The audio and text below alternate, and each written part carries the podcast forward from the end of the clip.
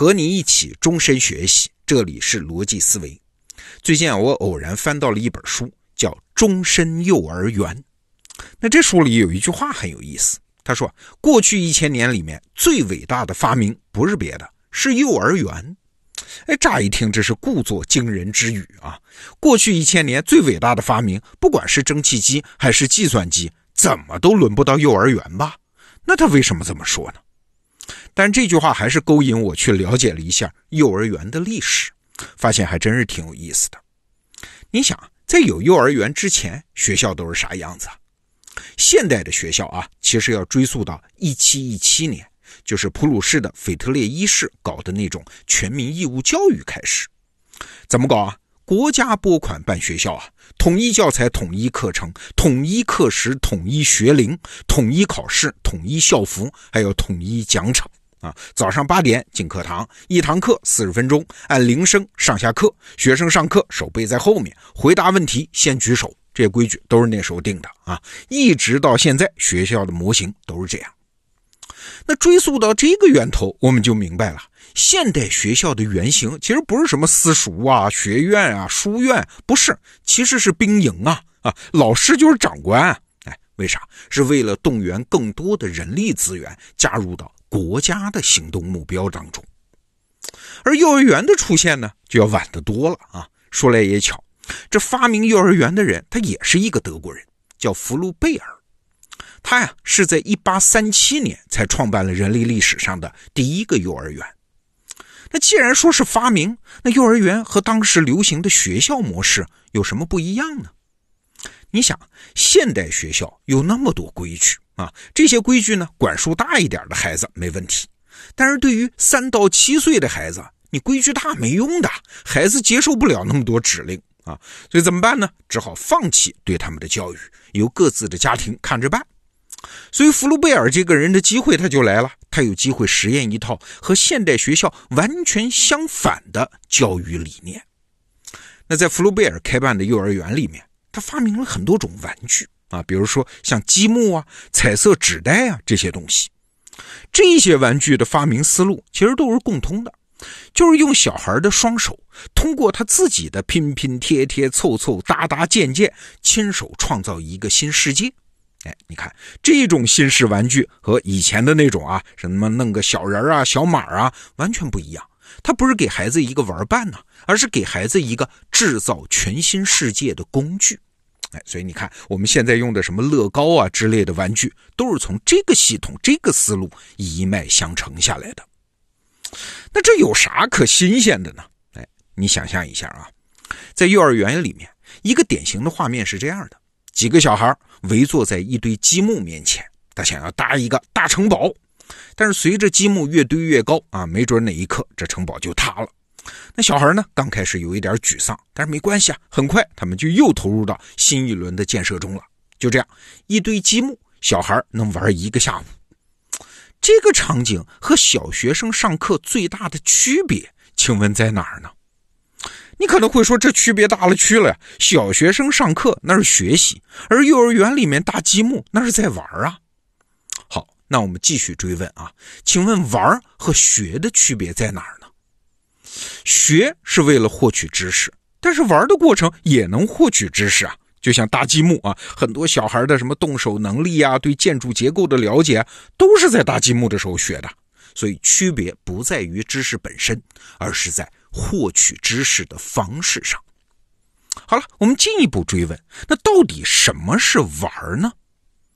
我们家的双胞胎姐妹罗思思、罗维维啊，现在三岁多了，我就观察他们，观察了三年啊。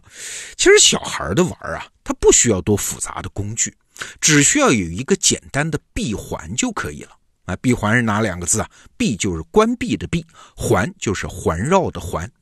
什么意思呢？就是他的行动可以确定性的得到一个结果，这就闭环了啊！他的努力可以兑现为世界上的一个变化，有这么一个从行动到结果的闭环，对小孩子来说，这是啥？这就是玩嘛！比如说我家思思维维一岁多的时候，他发现，哎，怎么按一下开关，这灯就亮，再按一下灯就灭啊？这是个发现，你看闭环了吧？哎，他就能玩半天。那再大一点啊，他们推我一下，我就做个鬼脸，他们就嘎嘎的乐。就这么一个简单的闭环，他也能玩半天。那更复杂的玩呢？其实本质也一样的，从小孩子玩丢手绢到成年人的电子游戏、足球赛，其实都一样嘛。就是参加玩的人可以从行动到结果完成一个闭环。你抽身出来一想啊，这是不得了的创造啊！你想，这个世界本来是多么的混沌而广阔呀，人在这个世界中是多么的卑微而渺小啊！没有什么东西是人能控制的。哎，玩这个东西，他突然就从那么大、那么不确定的大世界中切出了这么一个小小的角落，在这里面，人的行动居然可以直接兑换成结果，居然能够控制这个结果，居然可以通过努力就能达成结果，形成了一个闭环。所以玩是什么？是让人感受到自己的力量啊！这是多么伟大的创造啊！所以不怪啊，从小孩到大人都爱玩。当然了，人的能力不同，他玩的闭环也不一样大啊。小孩子呢，只能 hold 住一个像丢手绢啊这么大的一个闭环，但是越玩越大啊。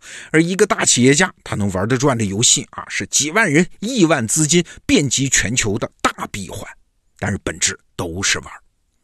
好了，了解了玩的本质，我们再来看它和学有什么不同嘞？你看，学是一种任务模式，就是目标是别人给我定的。啊，这堂课是学平面几何的某个定理，还是语文课本里的某篇文言文？我说了不算的。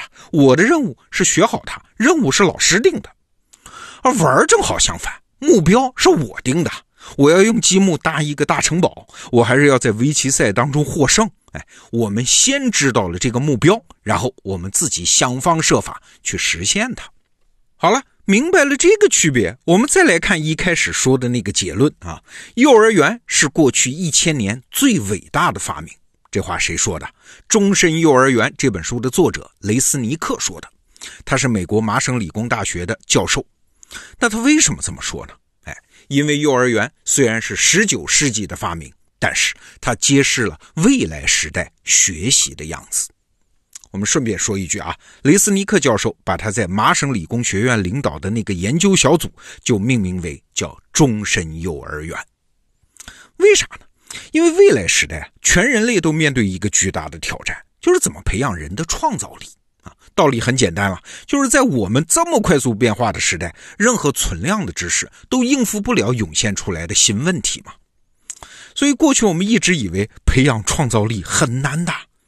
当然也出现了很多解释创造力到底是什么呀？啊，这种学说体系也有所谓的创造力训练的课程。但是啊，《终身幼儿园》这本书把这个问题倒过来看，你们都说创造力很难，很难吗？不难呀！你看，孩子们在幼儿园里面搭积木的过程，就是自己确立一个目标之后解决问题的过程，这不就是创造吗？啊，你看这个过程啊，先想象一个目标，比如说一个大城堡，然后创造它啊。创造的过程其实就是游戏，然后哎有了成果分享，然后再反思怎么能做得更好，然后再开始下一轮的创造和想象。哎，无论是在幼儿园里面搭一个积木城堡，还是科学家搞研究，是不是都是这个过程啊？一点儿也不难。那创造力之所以显得缺乏，为啥？是因为过去的教育都是学校的任务模式的学习啊，是在别人给定的任务下，那本来充沛的创造力也会被遏制住的。那只要把教育切换到目标模式，说白了就是幼儿园模式，那每个人的创造力都会源源不断的流淌出来的。这个说法呢，听起来有点颠覆，但是你想啊。过去四十年，我们中国人对这个逻辑其实不陌生啊。只要每个中国人要挣钱、要致富、要上进，那流淌出来的创造力，不就是把这么大一个国家在里面创造了奇迹般的繁荣吗？这种创造力，它需要训练和教育吗？不需要，只需要允许每个中国人自己订立自己的目标就够了嘛。我们每个人对这个逻辑其实也都不陌生。啊，为了让孩子上一个好学校，中国的爸爸妈妈们使尽浑身解数，他搞出了多少创造啊？为了让领导满意，各个组织机构里面的下属们搞出了多少创造啊？为了打赢这一局游戏，大大小小的网吧里面啊，又搞出了多少创造啊？哎，说回到开头的幼儿园，幼儿园为什么伟大啊？不因为别的，就因为他给了孩子自己定义目标的权利。所以啊，现在的教育改革一直在呼唤啊，怎么搞创造力教育？其实看来也不需要什么崭新的思路啊，把十九世纪就已经发明出来的幼儿园变成全社会的教育模式，也许就已经够了。好，这个话题就聊到这儿，逻辑思维，咱们明天见。